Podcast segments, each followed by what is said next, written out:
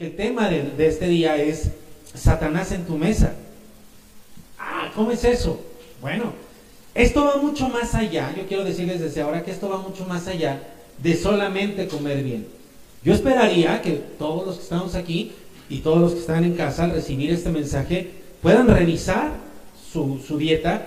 Y de hecho, eh, vamos a dejar por ahí en algún lugar eh, publicada una lista de productos alimenticios con la intención de ayudarles a todos ustedes a tener una, una mejor dieta. Pero va más allá de solamente comer bien. O sea, no quiero que me vean eh, este día y digan, ah, caray, este, vino un programa de esos donde hay recetas. No, no, no, no estamos aquí para dar recetas, pero sí hablar lo que está detrás de la alimentación. Va mucho más allá y nos va a ayudar a entender lo que sucede en nuestra vida. Va a empezar a ayudarnos a entender, porque el tema es muy amplio. Y lo digo con toda claridad, ténganlo así de claro. La alimentación es parte del plan satánico para dominar al ser humano y para destruirlo, tal cual. La alimentación, mucho de lo que hoy conocemos, es parte del plan satánico, ni siquiera es parte del plan de alguna eh, gobierno. Claro, usa, y vamos a aprender, ¿se acuerdan la estatua? Y como en la parte final de la estatua, en esos pies está caracterizado por las mezclas. Y hoy vamos a ver que no son nada más alianzas gubernamentales o de naciones, sino tiene que ver con, con esto. Ahorita lo vamos a empezar a ver, pero es parte de la, es parte de la, eh, de, la estrategia satánica para destruirlos. Eh, entonces, eh, vamos a ver que un, punto también muy importante en este día, en este mensaje, de las dos simientes, el Satanás en tu mesa. Quiero comentarles algo, a lo mejor ustedes han escuchado y si no lo han escuchado, qué bueno.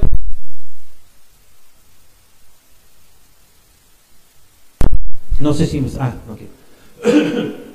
eh, en medio de toda esta situación que vivimos desde hace algunos años, hay toda una, tendencia en redes sociales y en algunos medios de comunicación como ese que se conoce como teorías conspirativas o conspiracionales. No sé si ustedes han escuchado. Entonces, eh, tenemos que tener cuidado con esto porque aquí quiero marcar una diferencia entre lo que es una teoría conspirativa y lo que es un trabajo de investigación. Digamos que las teorías conspirativas hablan de los secretos, de las cosas que están ahí atrás, de, de, todo el mover del mundo, mm, pero eh, lo hacen como muy sensacionalista, muy alarmista, y algunos le atinan, otros no, otros se van muy exagerados, pero no queremos aquí, yo quiero que ustedes sepan, sobre todo para las personas que lo conocen, no estoy aquí en esa línea de ser un conspiracionista que anda viendo ahí demonios por todos lados o cosas eh, feas por todos lados, sino estamos del lado de la investigación. Y la, y la diferencia sería dos cosas para que ustedes lo tengan claro. Que en una teoría conspiracionista normalmente no hay información que sustente, o mejor dicho, no hay documentación que sustente lo que dicen. Y la segunda cosa que hay dentro de las teorías conspiracionistas es que le achacan todo a una sola cosa. Por ejemplo, ustedes si se meten a eso, van a escuchar que todo es culpa de Bill Gates todo lo que pasa en, la vida. Y claro, vamos a tener que hablar de Bill Gates porque es una figura importante, pero ese sería un ejemplo de cómo caen en ese error de decir todo es culpa de esto. Y de la misma manera, eh, creo yo que históricamente ha habido ese, un error similar dentro de la iglesia cuando se empiezan a ver señales alrededor de nosotros y los pastores o los ministros hablan del, del, anticristo y dicen Hitler es el anticristo, Stalin es el anticristo, eh, Saddam Hussein es el anticristo. Y entonces eh, centran todo en una sola persona y luego se muere esa persona y, ya, o entonces no fue el anticristo o sí fue el anticristo. Y entonces tampoco se entiende mucho al respecto. Yo no creo que lo hayan hecho de mala manera, la, la gran mayoría, pero al final queda como algo falso. Entonces, Quiero dejar claro que no nos vamos a ir por ese lado, sino que toda la información que vamos a ir compartiendo está basada en una investigación, por eso agradecía a mi querido Alex y a todas las personas que constantemente me están cuidando. Y vamos a ir mencionando muchos, a muchos personajes eh, o algunos eh, eh, entidades, como hoy lo vamos a hacer, para que ustedes lo puedan conocer. Y vamos a comenzar el día de hoy, no sé cuántos de ustedes lo conozcan, si no, se los presento. Vamos a empezar a hablar. El primero que vamos a mencionar es a Monsanto. Que por cierto, Monsanto, el día de hoy, tal vez no les suene conocido, eh, pero esta, esta, que les voy a decir ahorita sí les va a sonar conocido. Hoy Monsanto ya es Bayer. Bayer. ¿Ok? Y les voy a platicar. Monsanto inició, es una, una compañía que inicia en 1920. Y fue una, fue una empresa que inicia, una empresa química. Pero pronto, pocos años después, se desarrolló hacia la industria agroquímica. Hoy les voy a dar algún un panorama, pero vamos a seguir hablando de Monsanto en la siguiente semana. Entonces, al día de hoy, esto inició en 1920, al día de hoy es una de las empresas transnacionales más grandes del mundo y tiene presencia en casi todos los países. es más fácil contar los países donde no hay presencia de Monsanto. Si tú te metes el día de hoy a su página de internet, de inicio, te va a salir esta leyenda y ya siendo Bayer. Fíjense, fíjense cómo dice esto. Dice, estamos desafiando lo imposible. Esa es la primera frase. Durante los últimos 150 años, hemos confiado en el ingenio humano. Fíjate ¿dónde, en qué han confiado. Y la innovación para proporcionar soluciones para una población en crecimiento. ¿Qué soluciones para esta población en crecimiento? Dice acá, es ahora estamos trabajando en ideas para la próxima generación. Entonces, ¿qué hace Monsanto? Provee soluciones para una, humanidad que crece, la, población crece exponencialmente. Hoy estamos por ahí de creo que los 7 mil o 9 mil millones de personas en el mundo. Y entonces, ¿qué vamos a hacer con tanta gente? ¿Cómo le vamos a dar de comer a tanta gente? Entonces, cuando dice estamos trabajando en ideas para la próxima generación, es en ideas precisamente sobre la alimentación. Entonces dice aquí en su página, granjas, ojo las soluciones, granjas que puedan frenar los efectos del cambio climático. ¿Qué quiere decir esto? Que puedan eh, eh, desarrollar tierras donde el clima no sea un obstáculo y, y la gente pueda sembrar, sea invierno, sea otoño, sea primavera, sea verano, la etapa que sea, sea que llueva, sea que no llueva. Cultivos que requieren menos agua. Cultivar sin agua o con muy poca agua. Plantas que ayuden, ojo, plantas que ayuden, y eso ya está sucediendo hoy, plantas que ayuden a los agricultores a comprender exactamente lo que necesitan. Entonces imagínate que, la, que desarrollan una tecnología que donde, donde un agricultor aplica esa tecnología y sus plantas le dicen, hey, ya, ya queremos agua, ahora necesitamos sol, ahora necesitamos un poco de abono. Y es el campo hablándole al agricultor.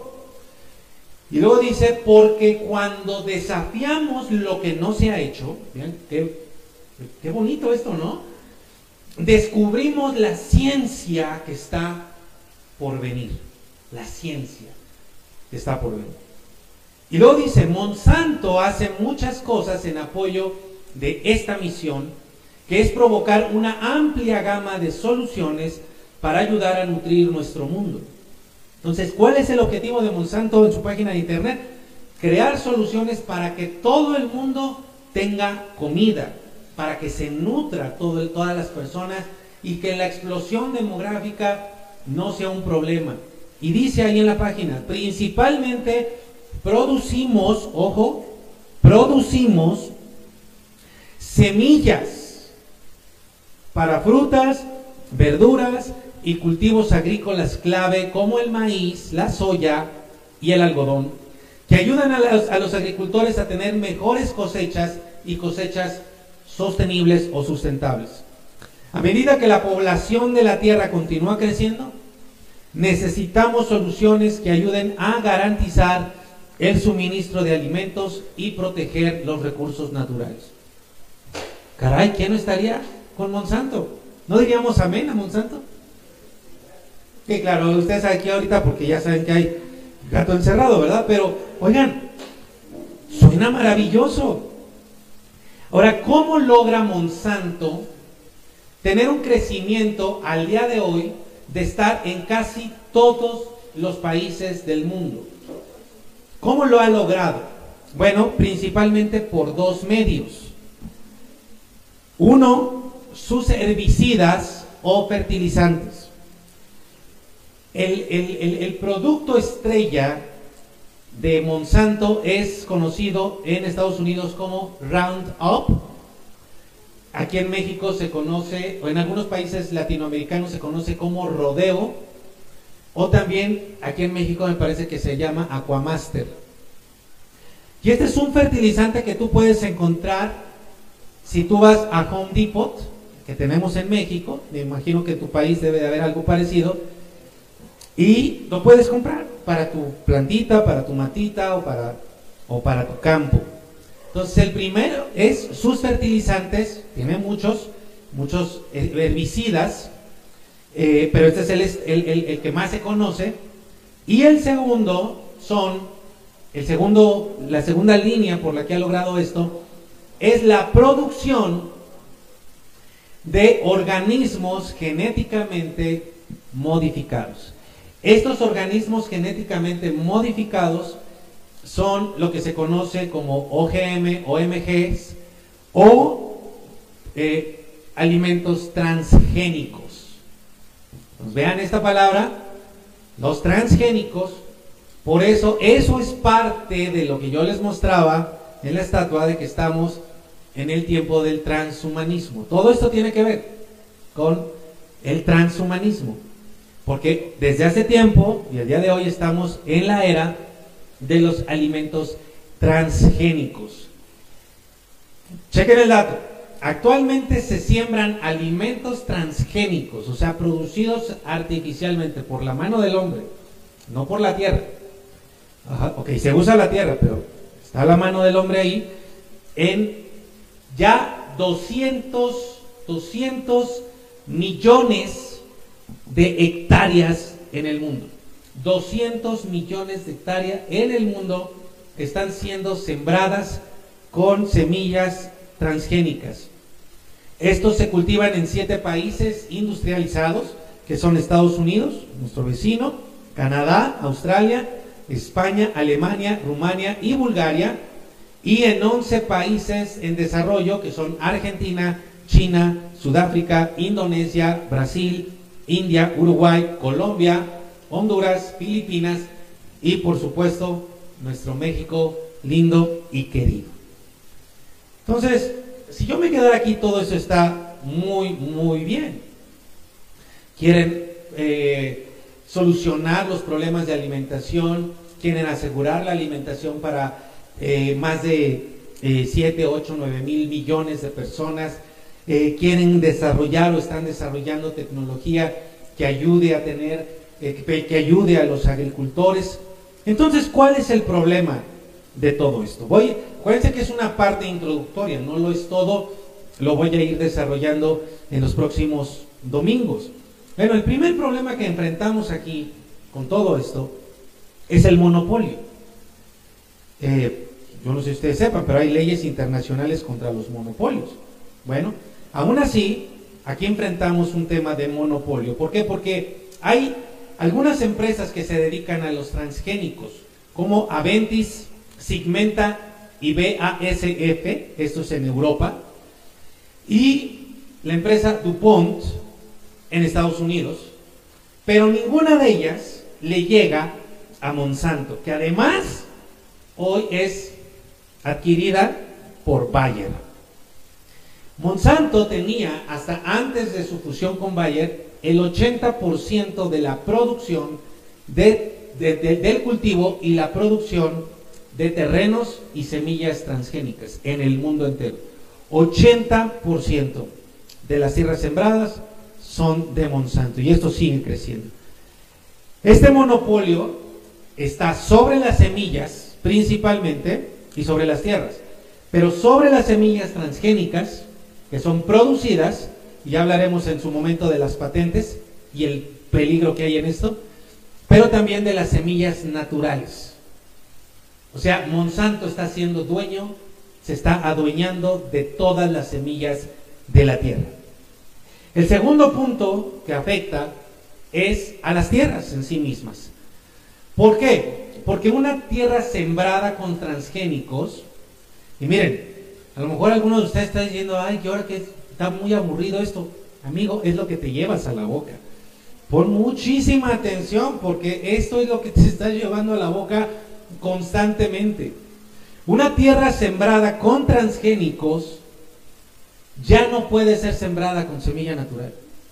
Una vez que se siembra con esa semilla alterada genéticamente, ya no va a producir si tú le siembras una buena semilla.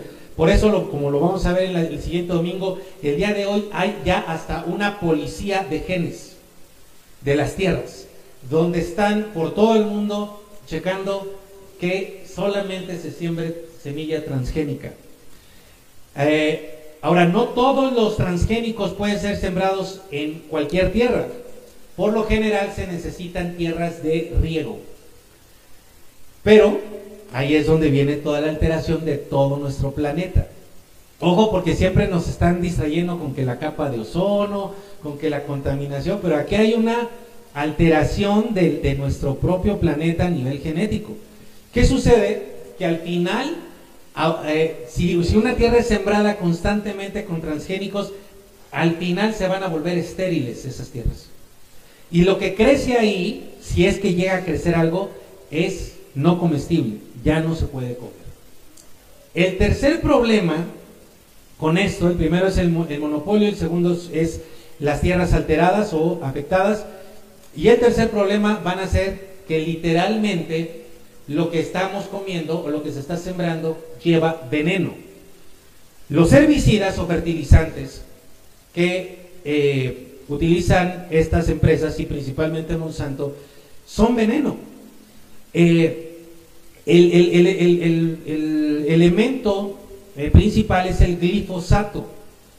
Ahora, si ustedes ven los comerciales que han estado desde los 70 pues obviamente un comercial te va a presentar todo lo bueno, prometen grandes cosas estos eh, productos y lo que te prometen es increíble. Tú no eres agricultor, yo tampoco, a lo mejor alguien que nos está viendo sí, pero lo que promete básicamente Monsanto es matar toda la mala hierba por sí sola y, producir cosechas con frutos grandes, bonitos y, que, nutritivos y que van a durar más tiempo. Seguramente todo esto ya ha estado en tu refrigerador. Seguramente todo esto en este momento está en tu alacena. O eso es lo que nos ofrecen. Pero lo cierto es que son veneno que llega finalmente a nuestra mesa, porque ese veneno está puesto ahí para matar a las malas hierbas y también para matar incluso a los insectos. Pero no, no, a lo mejor tú y yo decimos, ay, qué bueno que, que no haya bichos. No, los insectos los necesitan los campos. De hecho, los campos, los campos que son sembrados y regados por Monsanto se les conoce como desiertos verdes. Porque están, se ven bonitos, pero no hay vida. O sea, no, ves una mariposita, no ves un gusanito, no ves ahí una ratita ahí que, que, o sea, no ves ese ciclo vital que acompaña los campos. A lo mejor a ti no te gustan los bichos, pero bueno, en tu casa, pero los campos sí los necesitan. Y por eso se les llama desiertos verdes. Y el problema con este veneno, mi querido, que podríamos haber estado ya consumiendo desde hace un, buen rato, y lo vamos a ver más al ratito, es que produce una gran cantidad de enfermedades. No tienes idea. Pero además no solamente enfermedades físicas, sino también trastornos emocionales y mentales. Como ahorita lo vamos a ver.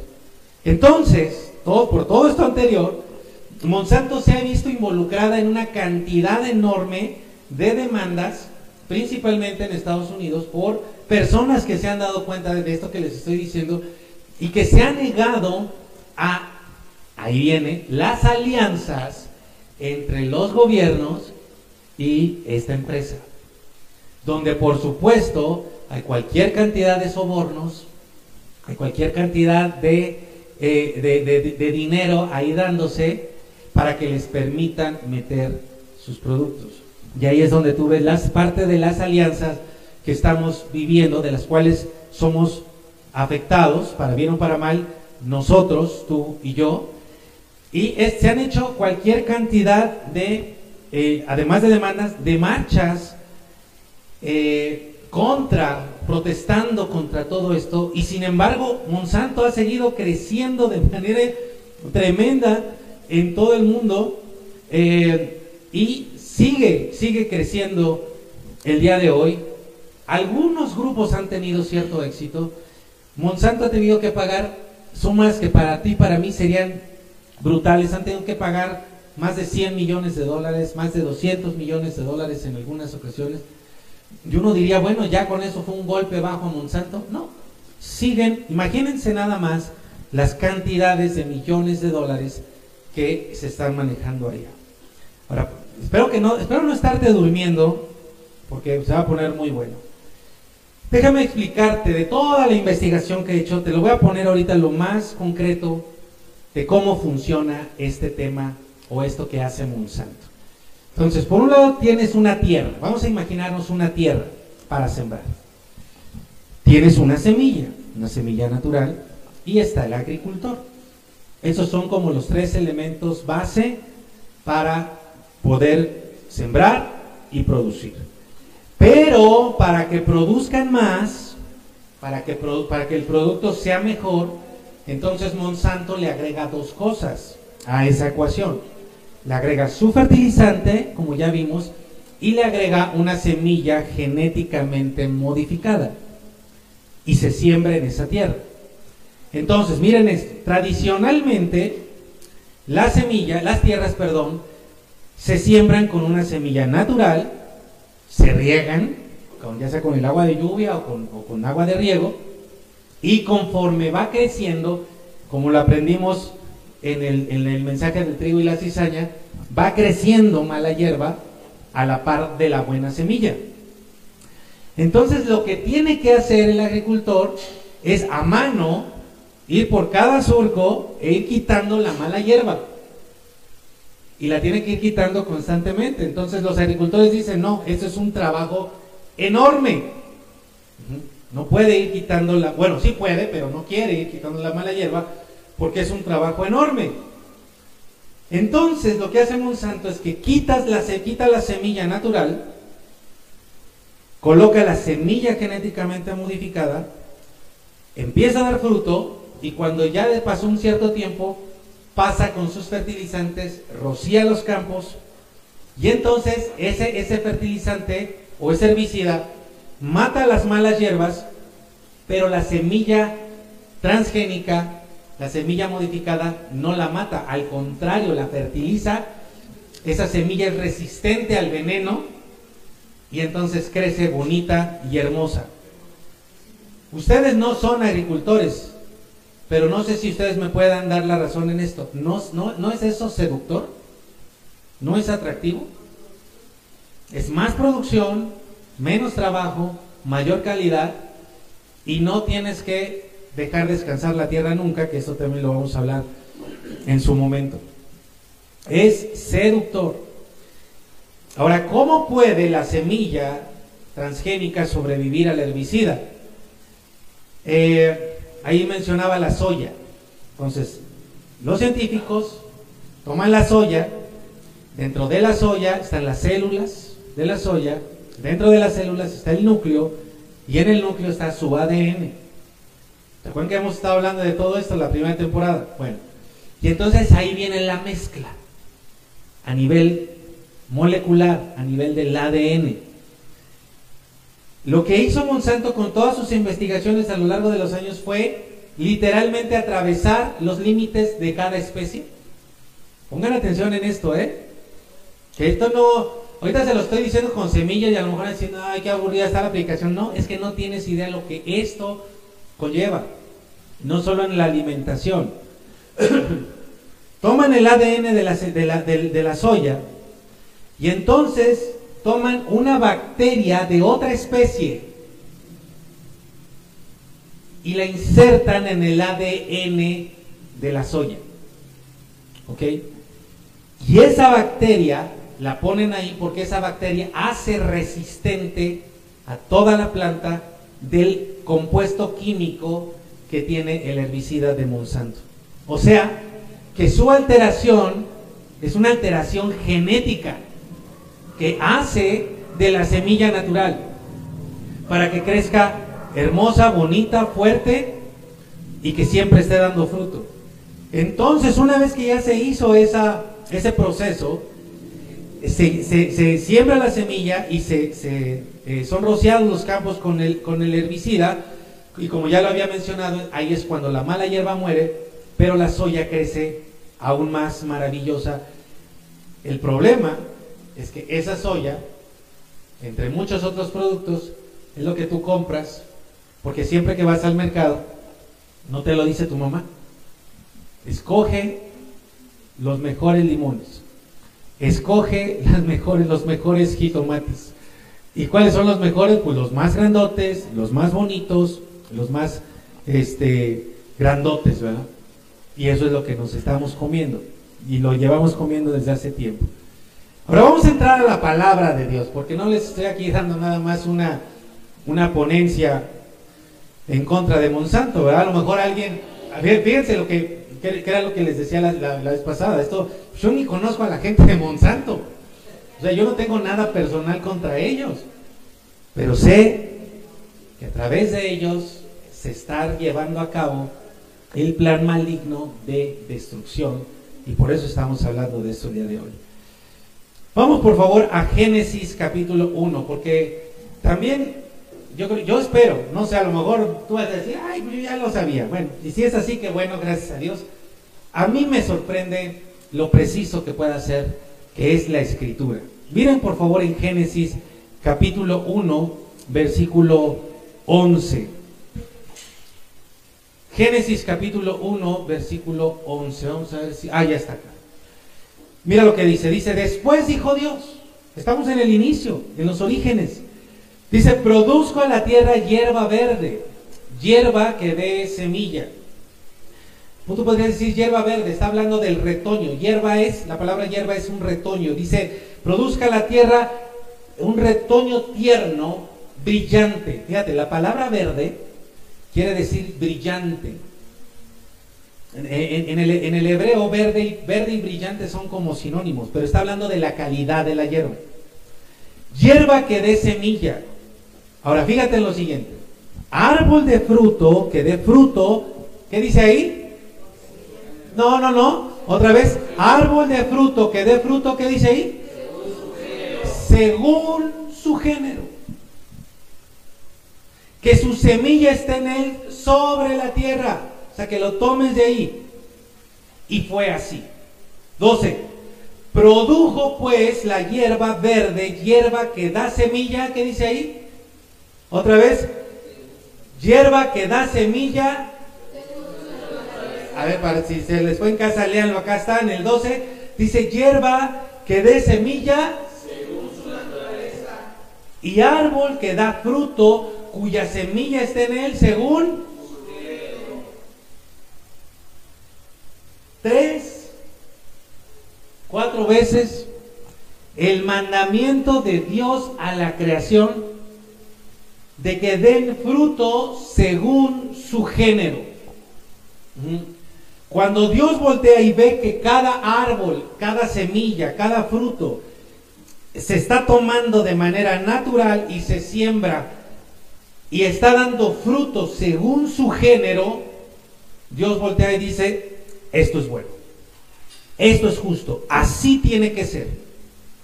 De tal manera que aquí de inmediato vemos que todo lo que hace Monsanto en favor de la humanidad, Dios lo voltea a ver y dice, eso no es bueno. Eso no es bueno. Porque Dios estableció que no, que no hubiera mezclas, que no hubiera alteración genética. Y de la misma manera que lo podemos ver ahora en algo que es, que tú lo puedes ver y lo puedes tocar como una semilla y un campo, y como el jitomate que te vas a comer o la manzana que te vas a comer. Podemos verlo, ahora eso nos puede ayudar a verlo en la palabra de Dios. Dios está total y absolutamente en contra de la alteración genética de una semilla, de una fruta, como está en contra de la alteración genética a nivel, a nivel molecular de la palabra de Dios. No sé si me estás entendiendo. Pero eso es lo que hace el diablo. El diablo altera el gen de la palabra de Dios a nivel molecular para que no lo veas como, como lo hace Monsanto con las semillas. Brote tierno que brilla, dijo Dios. Eso fue lo que produjo Dios. Y la palabra semilla que está aquí repetida por todo el texto es la palabra Sará, que no quiere decir donde te vas a comprar la ropa. Acuérdate, es la palabra cera, pero aquí la palabra está eh, en, en una forma que significa semilla que haya que sembrar. Sará. Ahora, cuando dice de su naturaleza, de su género, es la palabra min. ¿Está ahí la palabra min? Que habla de especie. Ojo con esto, por favor, porque esto es muy importante para que entiendas todo lo que está pasando en el mundo. Porque, porque solamente por la línea de los alimentos desde hace mucho tiempo se ha estado alterando, se han estado alterando las especies de semillas, las especies de los frutos, las especies de los árboles y de las tierras. Por eso es que vivimos en una era de mezclas, donde está lo fuerte del hierro, pero también donde está lo débil del barro. Resulta entonces que lo que Monsanto comenzó a hacer hace varios años va en contra totalmente de lo establecido por Dios. Y lo hace por dos supuestos. Monsanto dice, es que es mejor calidad que los productos naturales. Y el segundo supuesto es encontrar las maneras de alimentar a la población mundial que está en crecimiento. Entonces Monsanto es la Madre Teresa de Calcuta de los, de los alimentos. Es la bondad andando, Monsanto. ¿Ok? En otras palabras, aquí lo, aquí lo, lo desenmascaramos. En otras palabras, mi querido, lo que está diciendo Monsanto es exactamente lo mismo que Satanás le dijo a la mujer. Con que Dios dijo que no se pueden mezclar semillas. Con que Dios dijo que cada árbol dé su fruto según su especie y que cada semilla dé su fruto según su especie. ¿Dios dijo eso? No. No, no, no. Lo podemos hacer mejor. Vas a ver que, vas a ver que sí se puede. Y vas a ver que lo podemos hacer mejor que Dios. Hoy en día más del 40% de la producción del café y del té, y son ejemplos que te estoy dando así nada más, ¿eh? más del 40% de la producción del café y del té mundial son productos genéticamente modificados. Te lo van a meter por todos lados. ¿eh?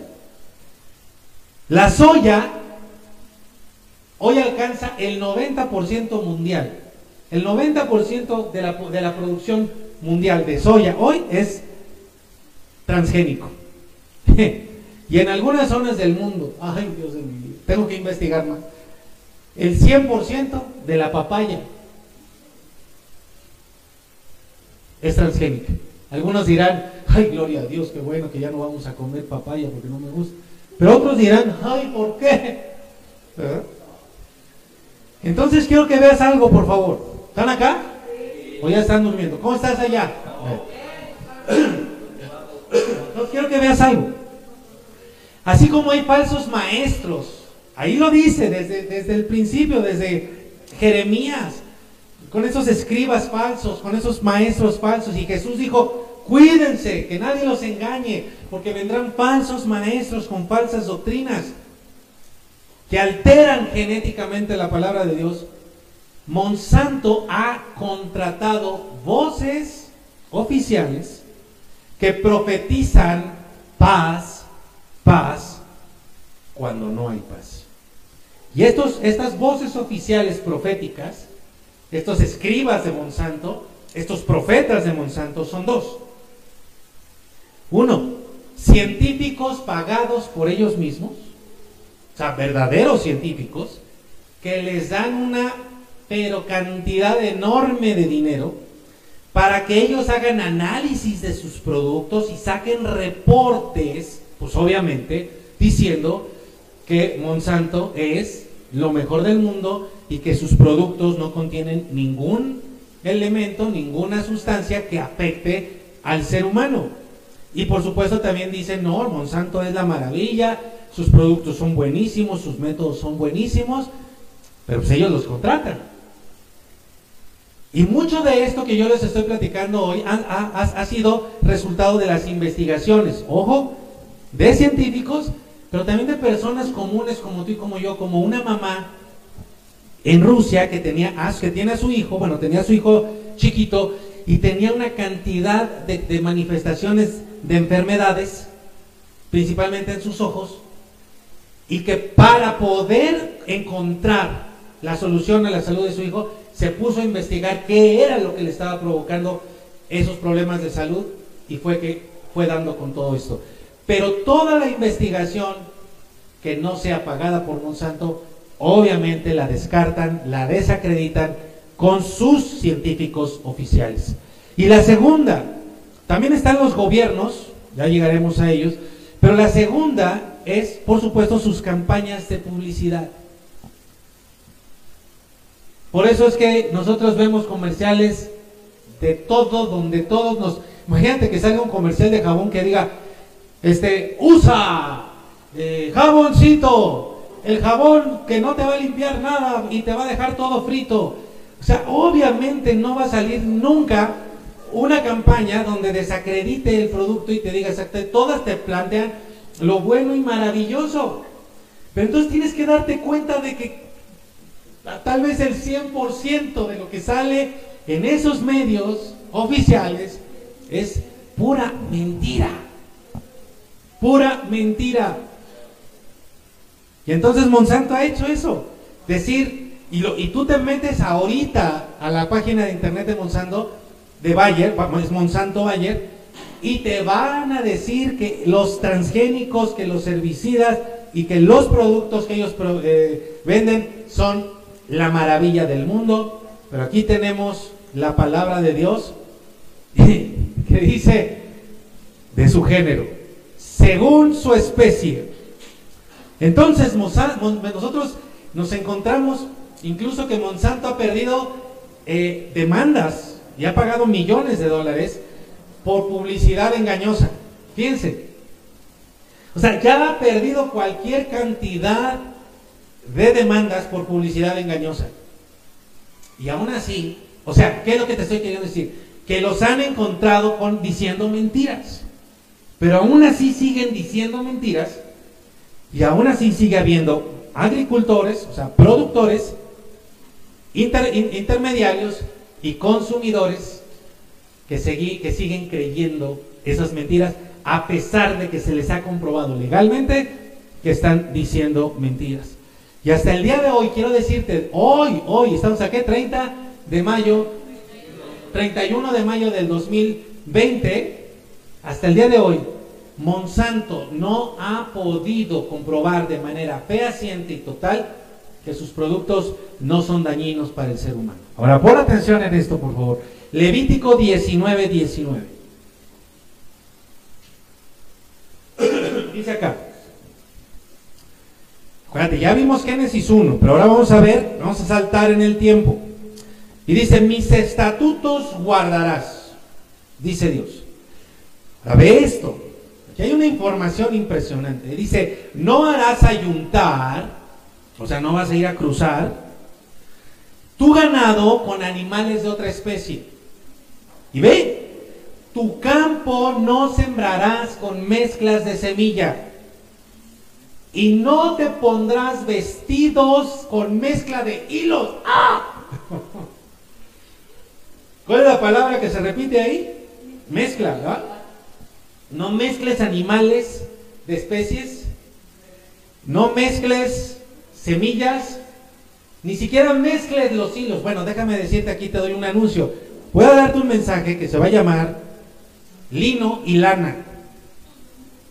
Y te vas a impresionar de lo que dice aquí. No, hoy no vamos a hablar de eso. Pero ve, nos centramos acá. Tu campo no sembrarás con mezclas de semillas. Pero ahora, quiero que notes lo siguiente, por favor. En Génesis Dios establece, o sea, da el mandato natural, en el proceso natural, y suficientemente poderoso para la producción de frutos por medio de semillas según su género. O sea, Dios le da el mandato al árbol, Dios le da el mandato a la tierra, Dios le da el mandato a la semilla, Dios le da el mandato al fruto. Y la semilla, la tierra, el árbol y el fruto obedecen a Dios desde el principio. Y siguen tratando de obedecer a Dios. Siguen luchando. La naturaleza sigue luchando para obedecerle a Dios. O sea, la naturaleza está obedeciendo, está en esa línea de, obediencia, a Dios. Pero luego pasa el tiempo, viene Abraham, vienen sus hijos, viene el pueblo, las doce tribus. José, cuando va en Egipto, la esclavitud de 400 años, y luego los libera Dios por mano de Moisés.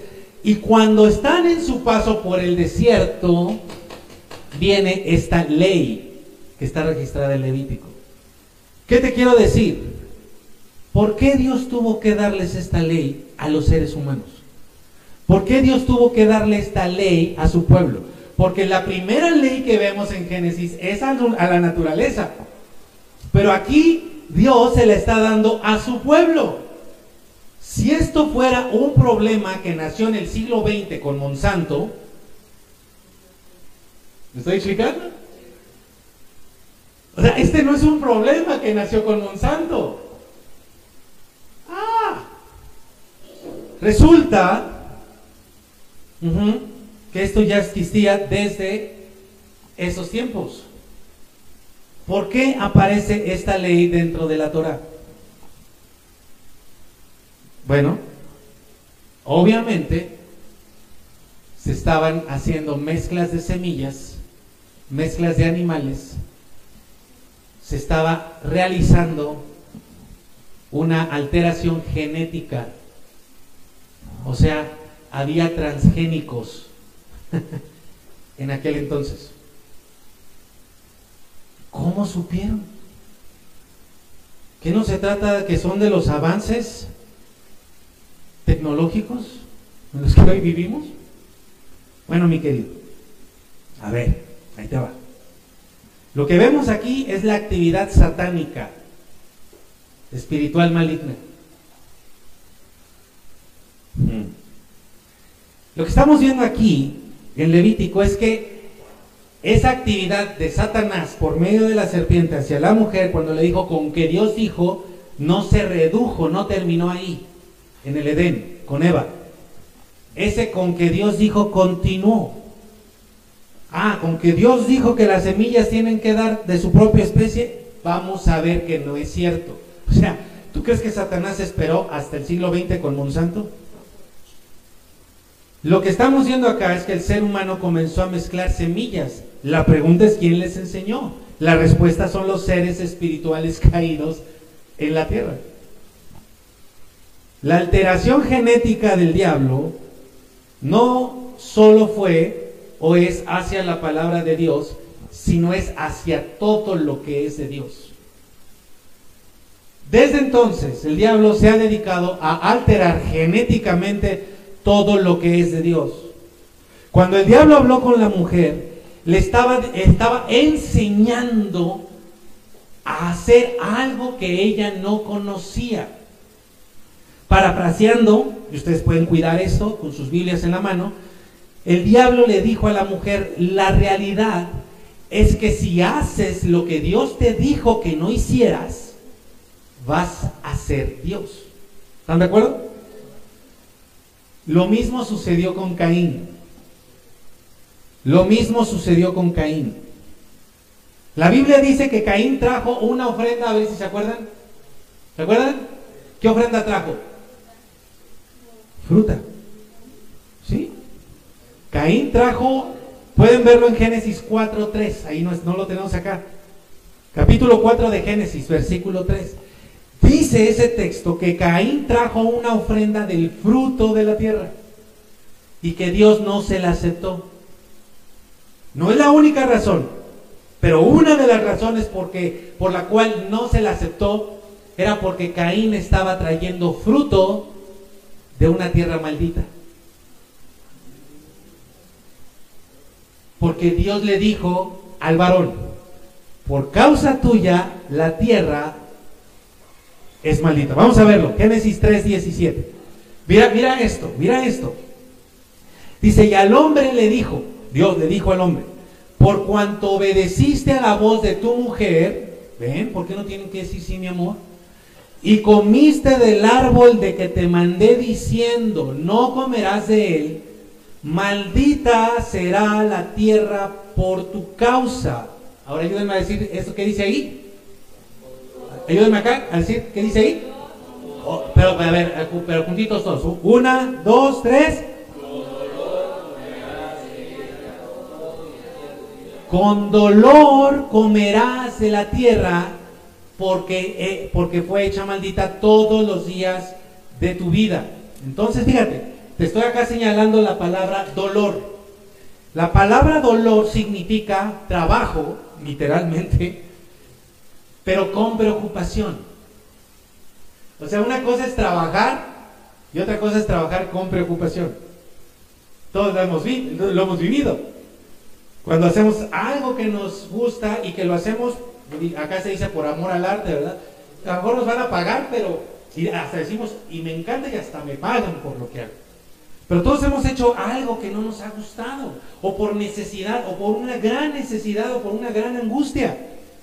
Es diferente trabajar que trabajar con preocupación, que trabajar con dolor. Y esta palabra, que traduce a trabajo y preocupación, viene de una raíz que tiene entre varios de sus significados, ojo, tiene el significado, esta palabra dolor conlleva también el significado de culto, o sea, como un culto.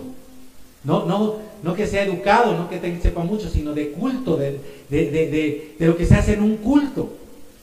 Culto, dañar, por supuesto doler o dolor, pero también tiene el significado de enojo, tristeza, herir, pervertir, pesar, todo eso significa dolor.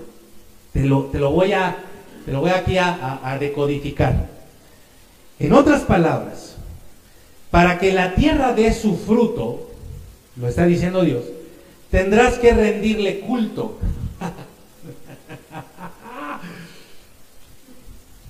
Por eso que la Virgen de la Puerta. Por eso hay tantísimos lugares en todo el mundo donde para que dé fruto hay que adorar a los dioses. No, no, no, no tienes tú allá en tu país un gobernante que le fue a pedir permiso a la madre tierra para no sé qué.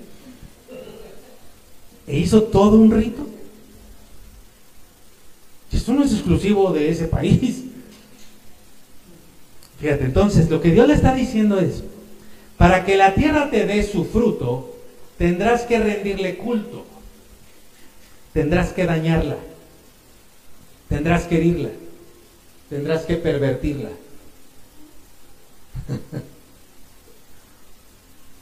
El resultado de este dolor lo vemos con Caín, que cuando va y le presenta ofrenda de un fruto de una tierra maldita, Dios no se la acepta y dice, oye, ¿Cómo me traes transgénicos?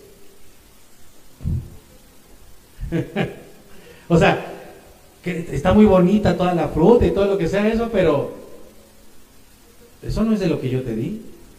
Tómala. Y entonces dice la Biblia, y en Génesis 4, que Caín se enoja, se molesta y se entristece en gran manera. Todo el significado de esta palabra. Todo eso produce la alteración genética en la tierra y en las semillas. Todo esto. Ahora vamos a regresar al presente. Lo que yo te estoy diciendo hoy es que Monsanto produce alimento alterado genéticamente que destruye las tierras de cultivo y genera muerte tanto en la tierra como en las personas. De la misma manera que la Biblia nos advierte de los falsos profetas y de los falsos maestros que alteran genéticamente la palabra de Dios y destruyen la vida de las personas y buscan tu muerte.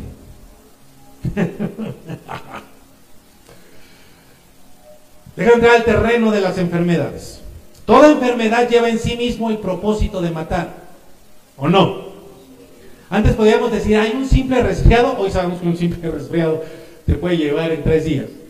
Nuestra condición caída nos hace vulnerables a enfermarnos.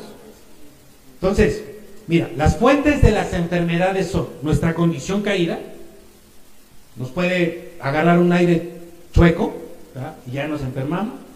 La otra fuente de las enfermedades son los pecados, lo deja claro la Biblia, que por nuestros pecados nos podemos enfermar. Pero también hay otra fuente muy importante de las enfermedades y esa es la alimentación. Por medio de la, alimentación podemos enfermarnos, mantenernos enfermos y morirnos incluso.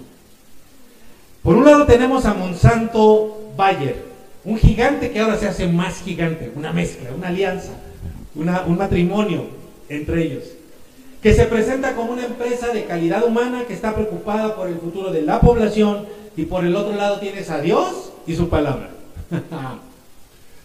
una cosa es lo que Monsanto dice, como los falsos profetas, y otra, la realidad. Te presentan frutas, verduras hermosas, entre muchas otras cosas, que duran más tiempo, que no se acaban, pero te voy a mostrar lo que produce. ¿Me ayudas, por favor? Aquí te voy a mostrar una lista de enfermedades.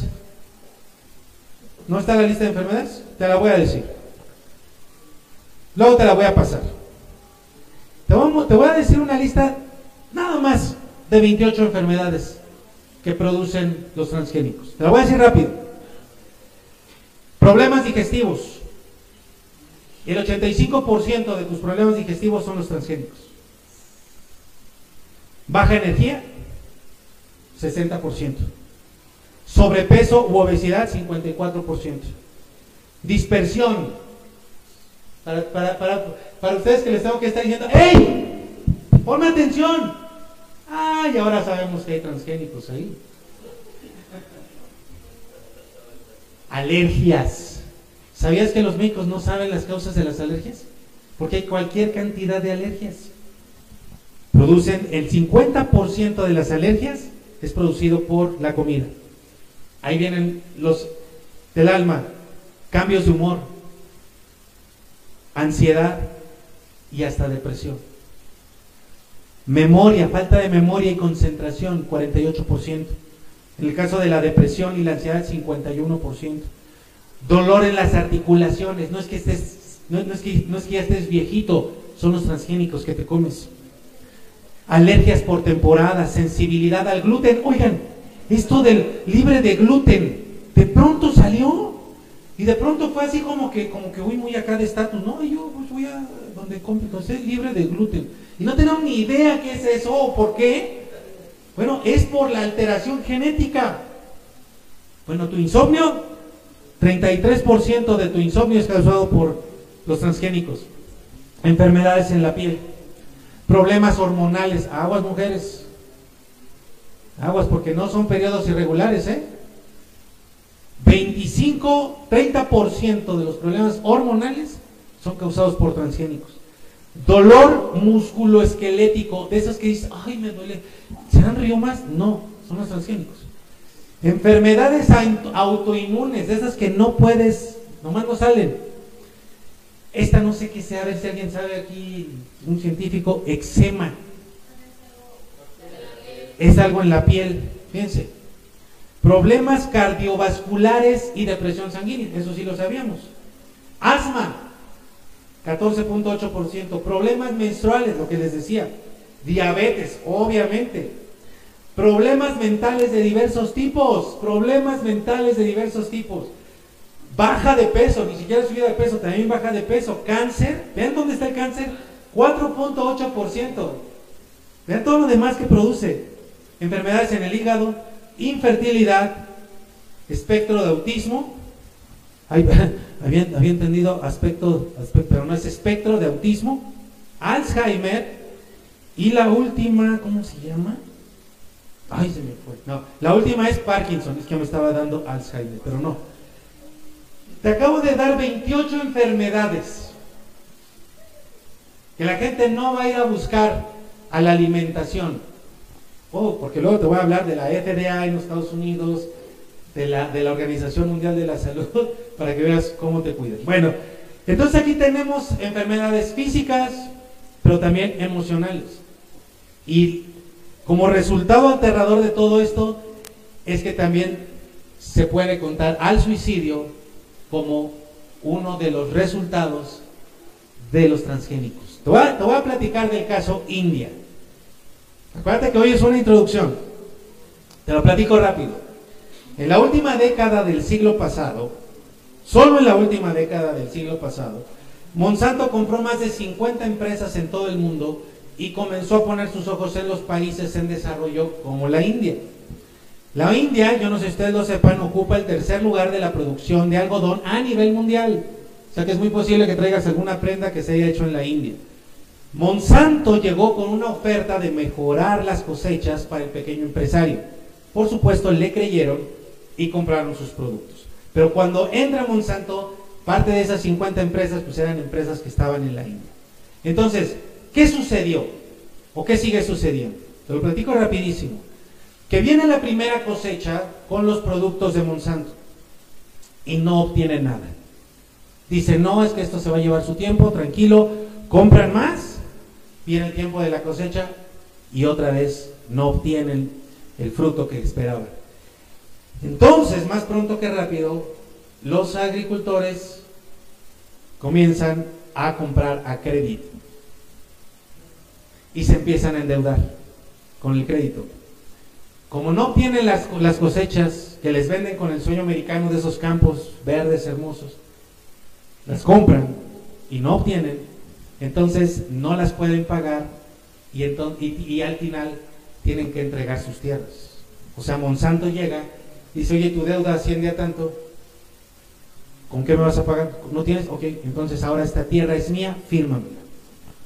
Lo que Monsanto nunca les dijo a estas personas de la India es que sus productos no funcionan ahí porque, porque son productos que son para tierras de riego. Un, detalle.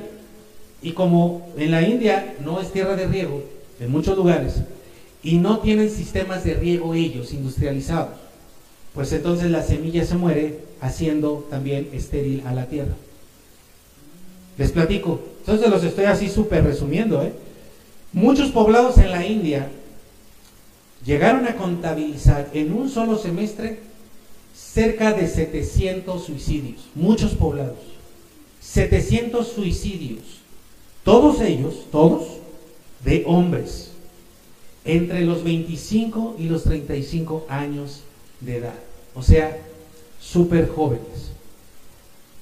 Cuando llegan a ese punto de endeudamiento, lo que sucedía, y, veían que iban a perder su tierra. Lo que hacían estos hombres es que iban, compraban la última botella de Roundup, de glifosato, se compraban alguna botella de alcohol o consumían alguna droga, y ya que estaban intoxicados por el alcohol o por la droga, se bebían completa la botella de glifosato y se aventaban al río donde terminaban muertos. ¿Por qué no compraban otras semillas? Porque Monsanto tenía acaparado todo el mercado y si no le compraban a ellos, pues simplemente no podían sembrar. Todo esto está documentado en muchas partes. Y ustedes pueden buscar a una activista muy importante de la India llamada Vandana, Vandana Shiva. Ella escribió un libro, fíjate el, título de este libro. Ella escribió el libro La semilla del suicidio. Así le llamó a la semilla de Monsanto. Y ella comenta sobre las dos revoluciones verdes o revoluciones de alimentos. Y explicaba que en la primera revolución verde, donde se iba a sembrar y se iba a producir una gran cantidad de alimento, estaba principalmente dirigida por el gobierno, por el sector público. Sí, querían hacer ahí sus negocios, sacar dinero, pero su principal motivación era alimentar a la gente. Ella le llama la segunda revolución verde a los transgénicos. Y lo dice en su libro con toda claridad. Ahora, en la segunda revolución, la revolución de los transgénicos, está dirigida por Monsanto y su principal motivación es Monsanto, es adueñarse de las tierras. Y hay un, agricultor que yo veía en, una entrevista que le decían de Estados Unidos, que decía lo que Monsanto quiere. Ojo con esta, la frase que dijo, lo que Monsanto quiere es apoderarse de la simiente. es el mismo plan por todos lados. Ahora, ¿qué Dios, qué hace Dios en medio de todo esto? Como te decía, estado, estamos empezando a presentarte a un gigante con el que se enfrenta la, humanidad en general, pero también los hijos de Dios. Detrás de estas grandes marcas multimillonarias como esta y que vamos a ver otras que parecen todopoderosas, ya te lo dije desde el principio, están el mismo diablo y todo tipo de espíritus malignos tratando de matar, de destruir a la creación de Dios, al mundo entero, y si es posible, engañar aún a los elegidos. mira Deuteronomio capítulo 11, versículo 10. Te voy a mostrar la versión palabra de Dios para todos. Dice, porque la tierra, ojo, que van a tomar en posesión, no es como la tierra que dejaron en Egipto. ¿Me ayudan acá a leer la siguiente parte? Digan, conmigo. Allí plantaban su semilla y la regaban con su propio esfuerzo como en un huerto. Vamos a leerlo otra vez para que, para que te, metas en este contexto.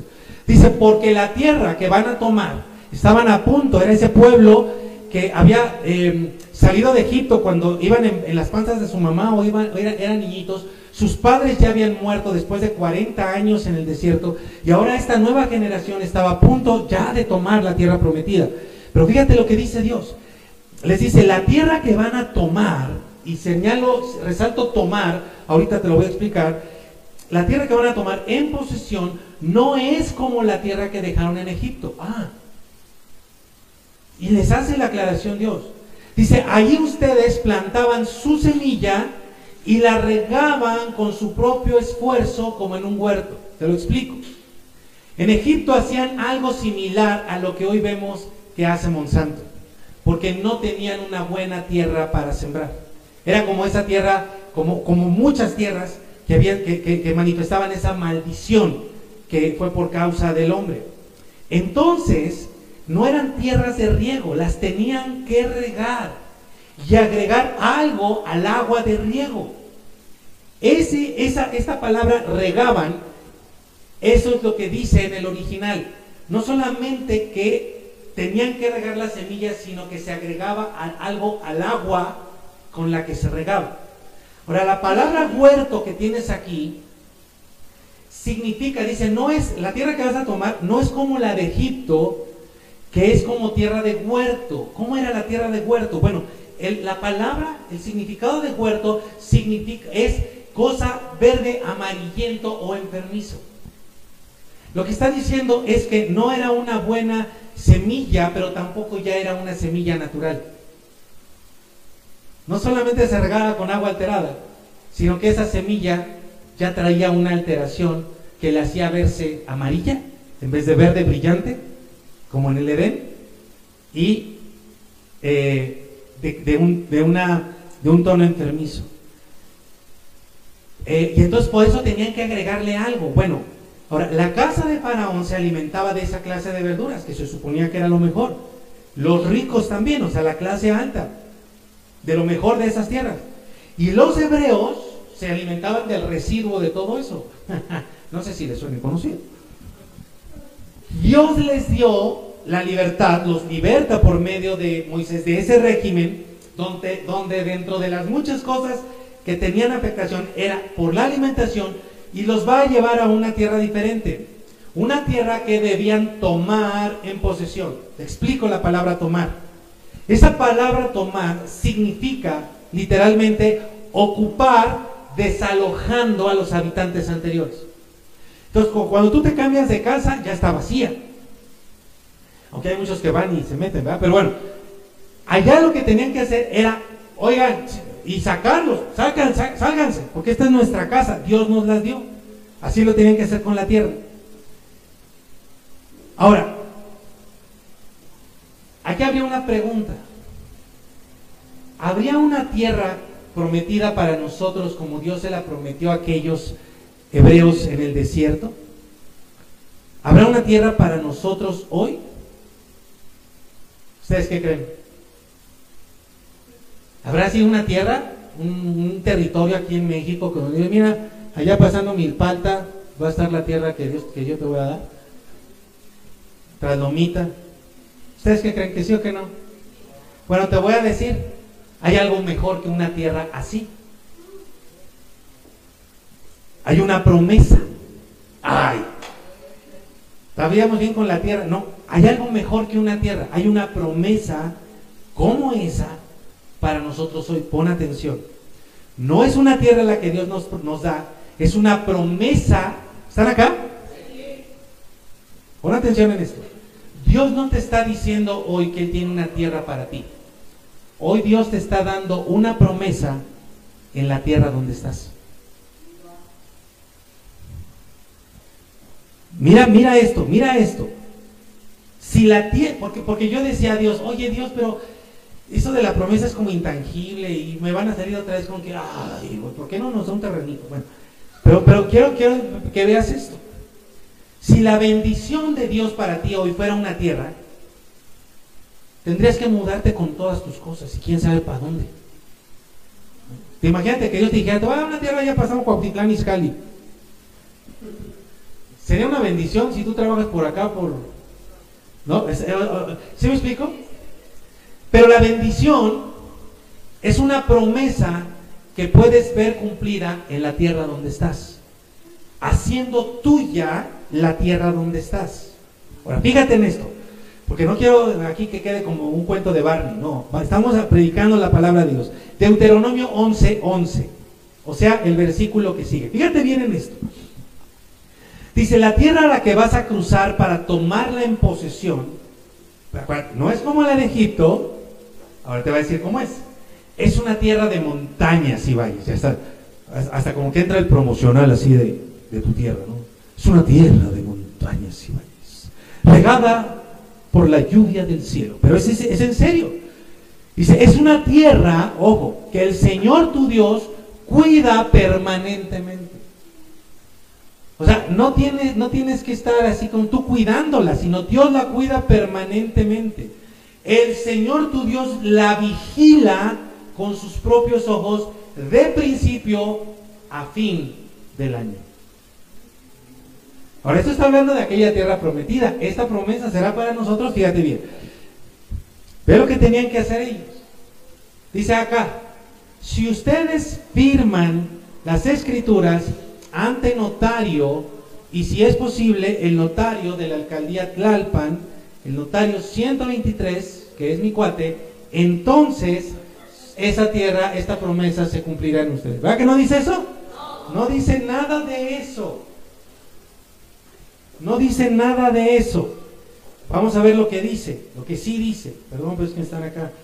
Necesitamos aquí. Ay. Perdónenme, me, me... Vean lo que sí dice, versículo 13. Esto va a suceder si ustedes obedecen cuidadosamente mis mandamientos que yo les mando hoy. ¿Podemos cumplir nosotros eso? ¿Hoy? Tenemos tantas posibilidades como aquellos, ¿no? ¿O no? ¿Por qué responden así? ¿Han comido transgénicos mucho tiempo en su vida? Pero el Señor los está sanando el día de hoy. A ver otra vez, allá en casa, por favor, ayúdenme. ¿Pueden, pueden ustedes tendrían, eh, la pregunta tal vez sería, ¿tendrían ustedes y yo, ustedes y yo, tendríamos todos las mismas posibilidades de cumplir todos los mandamientos que tuvieron aquellos hebreos? Sí. Entonces dice, amando al Señor su Dios y sirviéndole de todo corazón y con toda el alma. Entonces, si tú, no si tú firmas las escrituras de la tierra de Canaán, no, no si tú vas ante el notario público de Canaán, no. Si tú de todo tu corazón haces esto de cumplir sus mandamientos, 14, entonces dice Dios, yo, fíjate, aquí está la redención de la tierra. Te, ibas a comer con dolor. Entonces yo les daré la lluvia para su tierra en el momento adecuado. Nada de que vas a tener que establecer un sistema de riego. No, no, no, no, no. La lluvia de otoño y la lluvia de primavera. Y reunirás tu grano, tu, vino nuevo y tu aceite. O sea, toda la productividad que tú necesitas. Y hasta más, porque estos son hasta lujos. O sea, no dice maíz, no dice soya, no dice frijol. ¿Te diste cuenta? O sea, estos productos no son de la, de la canasta básica. Y son los que Dios te promete. También te daré pasto en tus campos para tu ganado y tendrás un alimento ahí más o menos medio, medio escaso, medio raquítico, ¿no? ¿Verdad? Y tendrás, ¿qué dice? Mucho alimento. Oigan, ¿ustedes saben que comer mucho no engorda? Lo que engorda es comer mal y comer mucho de lo malo. Si tú comes mucho te vas a poner fuerte, ¿no es lo que le dices a tus hijos? Entonces, mira, mira, mira, mira. La tierra que iban a entrar en posesión no era una tierra que tenía que ser trabajada por mano humana. O sea, no tenían que andar alterando las semillas, no tenían que andar alterando los árboles ni nada. Entonces, resulta que hay porciones de la tierra, porciones del planeta, donde la maldición de Génesis no está. ¿Cuál es esa tierra? La tierra donde Dios pone sus ojos para cuidarla él mismo. No, bueno, parece que les estoy dando la peor noticia de su vida a todos ustedes. Parece que les estoy diciendo y van a tener que trabajar el resto de su vida para Monsanto. Les va a dar mucha lana a lo mejor, pero... O sea, si Dios está diciendo que esa tierra no es como la de Egipto, y no es como la, maldición que él mismo dio por causa del hombre, o, que sucedió por causa del hombre, no que Dios la dio. Eso quiere decir que hay porciones de tierra en el planeta donde esa maldición no, no, no opera. Donde no vas a tener que hacer ese esfuerzo. Porque Dios mismo la observa, porque Dios mismo la trabaja, porque Dios mismo la vigila. ¿Ya viste que, ¿ya viste que Dios la está haciendo de agricultor? Y yo, te voy a, y yo le voy a dar la lluvia. Nada que tú. Y aquí en la planta no le va a tener que decir a Dios, oye, riégame. No, Dios la, la está vigilando ahí. No necesita de ninguna tecnología, porque Él tiene toda la tecnología. Él es Dios. Dios mismo la vigila, Dios mismo la cuida en dos temporadas distintas. ¿Se fijaron en eso? ¿Sí? Pues no es cierto, no se han fijado. Dice ahí que todo el año. Todo el año, es una forma bonita de decir todo el año, o sea, siempre. Eso quiere decir, a ver, que Dios les asegura a los que le crean a Él, a los que guarden todos sus mandamientos, les asegura alimento de excelente calidad cada día del año, cada año de toda tu vida. Maravilloso, ¿no? Pero ¿saben por qué nos saltan de alegría? Porque dicen, o sea, todos ustedes se quedan así como que, ay, pues sí, pero es que tengo que cumplir todos los mandamientos. Eso es lo que hace Dios. Ahora, ¿qué tenemos que hacer nosotros? Si obedecemos cuidadosamente sus mandamientos, te voy a ayudar. Ojo con esto, por favor. Dice cuidadosamente ahí. Pero aquí es donde todos dicen, todos los mandamientos, bueno, te voy a pedir que pienses en lo siguiente. Padres e hijos, hijos y padres, les voy a hablar a todos ustedes. Papás, mamás, hijos. ¿Ok? están poniendo atención? ¿Alguna vez ustedes han contado cuántos mandamientos hay en sus casas? O sea, ustedes como padres han tenido que decir, a ver, en casa tenemos 27 mandamientos. O, ustedes como hijos han contado y han dicho, ay, es que mi padre me pone, me pone este, 35 mandamientos. ¿Verdad que no?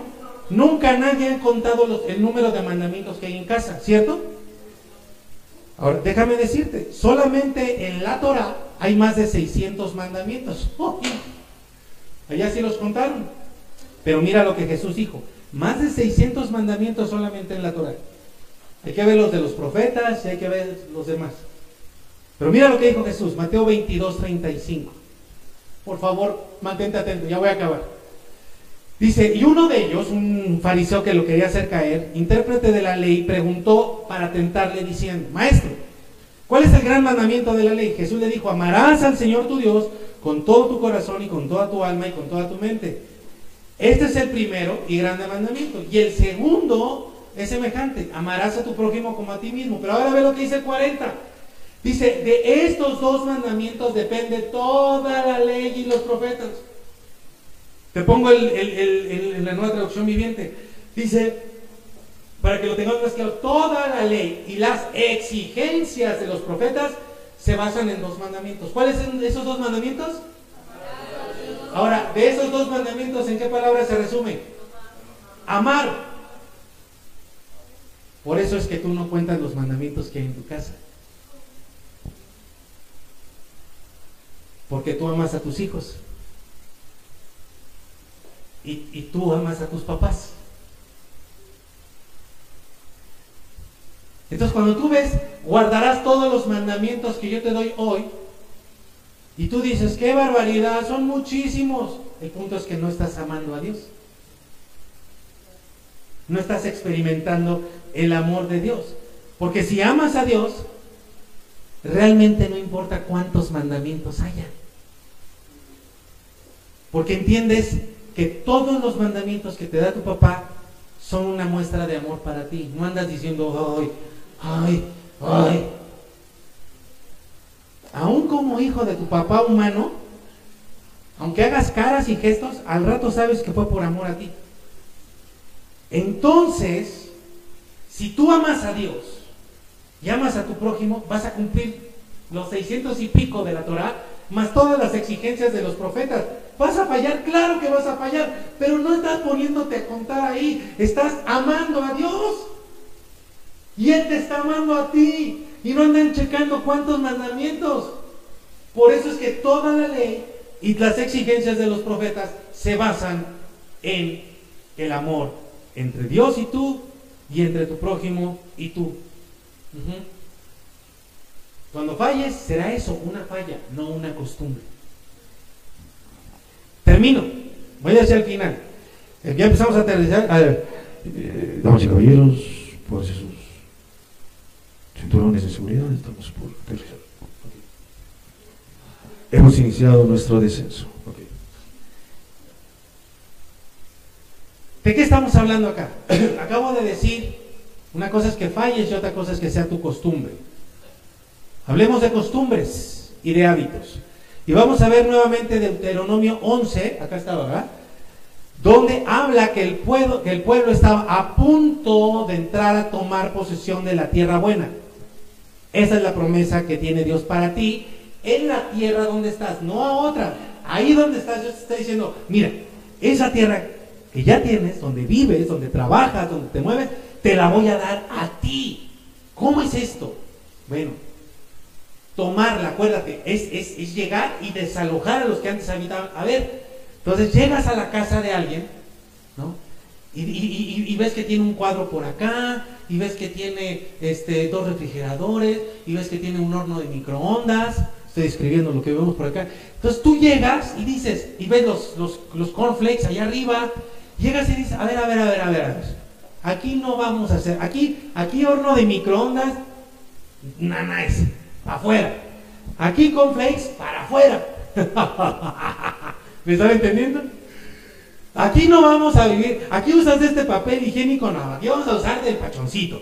Este, y aquí, ¿qué, Blanco, no, acá vamos a pintar azul, rosadito. O sea, cambias completamente los hábitos, las costumbres de los habitantes anteriores. Mira el versículo 16 de Deuteronomio 11. Vean, vean lo que dice Dios. Es el mismo capítulo, ¿eh? Dice, sean cuidadosos de no dejar que su corazón sea seducido. Vean, esta cosa está, siempre está esa lengua de chamuco. Dice, no se pongan en contra mía, ojo con esto, sirviendo a otros dioses, ni se arrodillen ante ellos. ¿Cómo así? O sea, pero si nosotros no vamos a, antes a lo mejor lo hacíamos. No, no, no, no, no, no se trata de ir a, a, adorar imágenes, estatuas. Dice, porque el Señor se enojará con ustedes y cerrará el cielo, ¿ves? Si haces conforme a lo que yo te digo y no andas mezclando semillas, ni andas comprando productos transgénicos ni comiendo productos transgénicos. Ay, ay, ay, ay, Pero son tan sabrosos, Señor. No te dejes ser seducido. Ay, pero, pero los gansitos son. Yo sé que son la peor porquería del mundo, pero son tan sabrosos los gansitos. Ah, y es la causa de tu desatención en la escuela, por eso, por eso no, por eso no se te pega nada. Por eso tienes esa piel, por eso te salen todos esos granos. Pues es reptiliano, pero no por la simiente de la serpiente, sino por lo que te andas metiendo al estómago. toda la espalda ahí ya de tiranosaurio. Y luego ahí andas pagando productos de no sé qué y te sale más caro todo, papás, entiendan. Porque el Señor se enojará con ustedes y cerrará el cielo y no habrá lluvia. Entonces, no, fíjate, eh, cuando tú das este cambio y sacas las costumbres de los anteriores que sí van por todos esos productos y dices, ay Señor, pero es que, es que la comida sale más cara. A ver, ¿quién te va a dar la lluvia? No quiero yo que estés bien alimentado. ¿Tú crees que te voy a decir, aliméntate sanamente y te voy a decir, ahora, con tus dos pesos ve y cómprate lo que puedas? No. ¿Me, está, ¿Me estamos entendiendo? Dice, y ustedes pronto morirán en la tierra buena. Ojo, en vez de vivir, vas a morir en la buena tierra que Dios te da. Es impresionante estos amigos, porque es lo mismo que vemos en el Edén. No te dejes seducir por las voces de los dioses y de lo que te ofrecen. Y hoy esos dioses se llaman Monsanto, se llaman Valle y muchos otros. ¡Ay! Que sus semillas son mejores que las de Dios, te van a decir. Oye, tú no tienes tiempo para andar cocinando. Una marucha de camino, Dios sabe. Dios sabe que no tienes tiempo de andar cocinando. No te va a pasar. Una, una no es ninguna. Dos es la mitad de una. Tres es apenas una. Y como una no es ninguna, sigue así. Sigue así. Y obviamente te lo van a presentar atractivo. Ahí están los comerciales. Ahí están todas esas placas que comen todas esas porquerías y no les pasa absolutamente todos esos fortachones que consumen. Todos esos guapísimos, ¿verdad? Que andan haciendo. Que con cinco minutos, el aparato ese, con cinco minutos, ya tienes un, aquí un cojincito acá de, de, lavadero.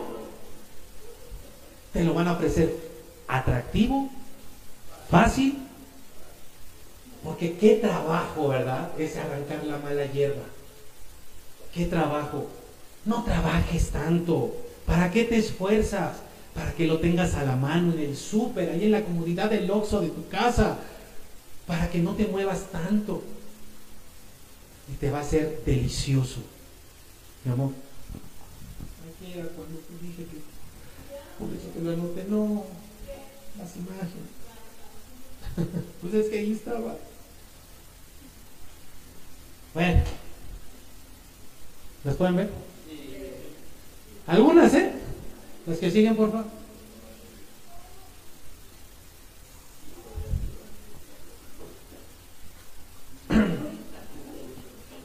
Les voy a dejar,